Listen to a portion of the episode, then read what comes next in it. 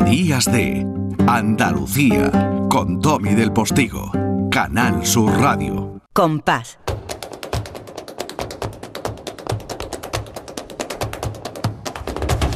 Compás. Y después, Gloria. ¿Qué me cuesta, Lourdes, de verdad, cada día marcarme el zapateado? Ando bien esto. bueno, bueno. Yo no te lo pido, ¿eh? Yo no te lo pido. Me he hecho sudar.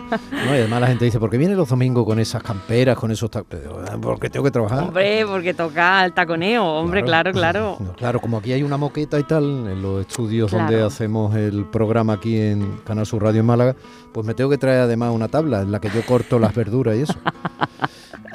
bueno, eh, querida, quiero que escuches esto.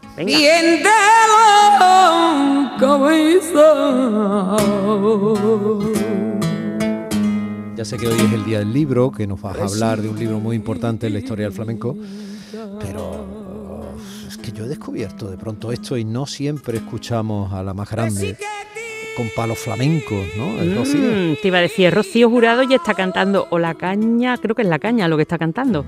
Escucha, escucha. Que encima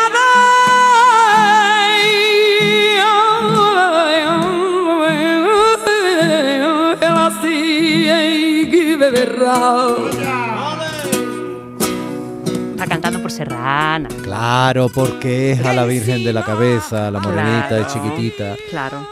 es que más pillado me está haciendo un examen, ¿eh? Que sepan todos los oyentes que yo no sabía que me iba a poner. Para una vez que te puedo poner esta tesitura, que, que, me, que me gusta. Bueno, Rocío es que tenía mucha voz y bueno, ya empezó también cantando flamenco. Pues sabes una cosa, mi padre un año estuvo cantando la misa flamenca en el Cerro del Cabezo. Ah, sí. Sí, en honor de, la Virgen. estuvo con ella. Sí, sí, sí, sí, sí. Ahí estuvo un año cantando, en los años 90. Fíjate. Bueno, y quiero que escuches esto también. Mira, esta bulería.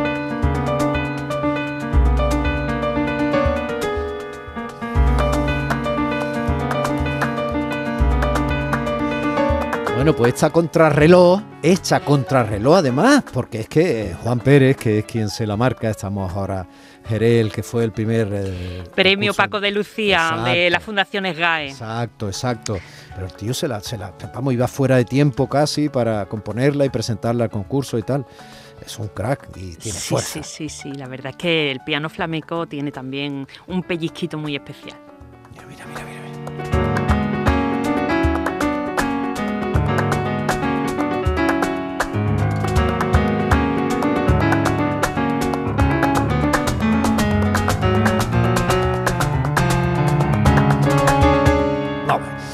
Escucharlo solamente se ve el compás, como mete el compás de bulería entre las teclas y los martillitos, ¿no? De, ese instrumento.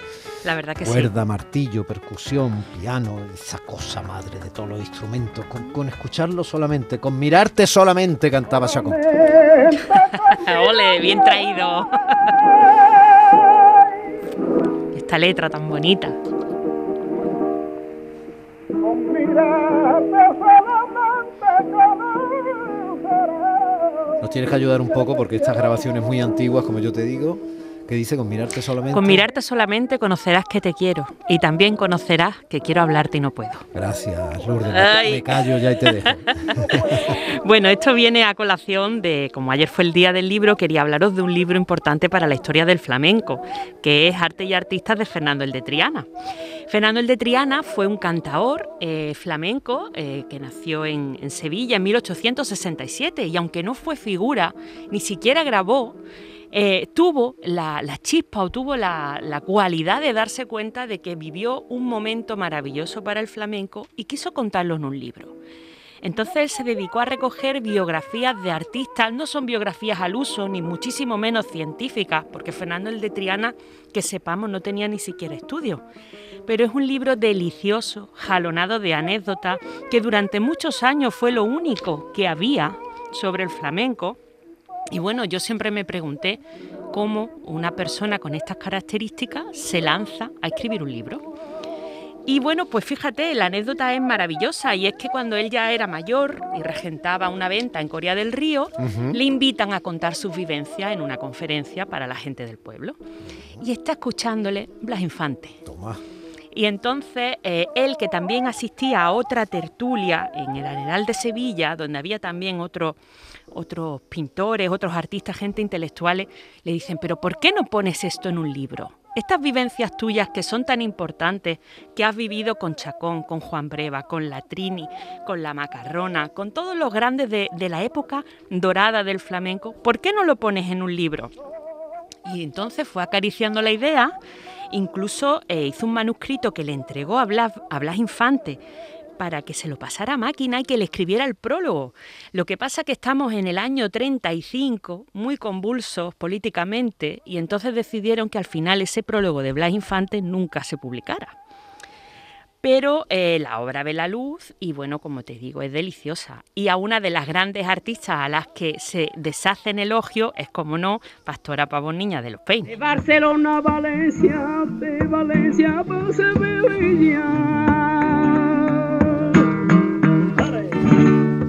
Esta regla la gitana, cantando por Siguirilla, y al gurubú, y al gurubú, y al gurubú. ¡Ole! Bueno, luego también este libro es muy importante, Domi, porque eh, entre Fernando el de Triana y estos amigos que le, que le impulsan a, hacer el libro, se dedican a ir artista por artista pidiéndole una foto para el libro.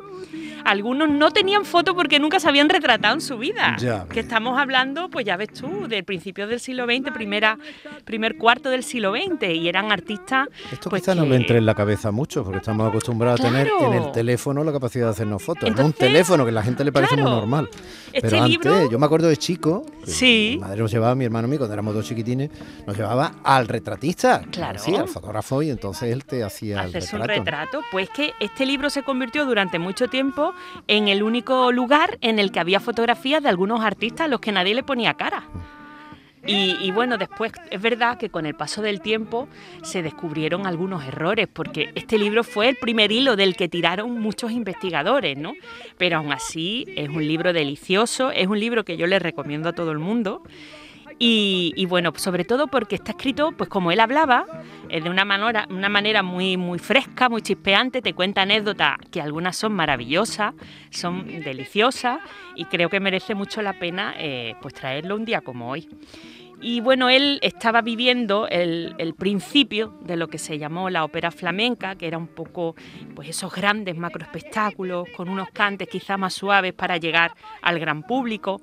Y a él no le gustaba mucho eso, pero decía que había un artista que se salvaba, que era el entonces conocido como el Niño de Marchena, Pepe, de Marchena. Ay, en un potrerito entré. Ay, qué bonita me encontré con ay, ay, Yo sé tu debilidad cuál es. el apellido no sé. esa melaza de los cantes y da igual. ¿Y cómo lo hacía Pepe de Marchena, eh? Yo mi caballo sorté las buenas tardes le di qué manera de decir y de cantar. Digo, ella sí, vengo aquí, vengo buscando unos huellas y me respondió mamelle, usted a quién busca. Usted a quién busca a mí. ¡Vale! qué bonito de mí. Qué maravilla. Pues nada, hasta aquí Fernando el de Triana, que bueno, les recomiendo a todos los que nos estén escuchando que le echen un vistazo a ese libro, porque verdaderamente merece la pena. Es cortito y es delicioso. Bueno. Domi del Postigo en Canal Sur Radio. Días de Andalucía.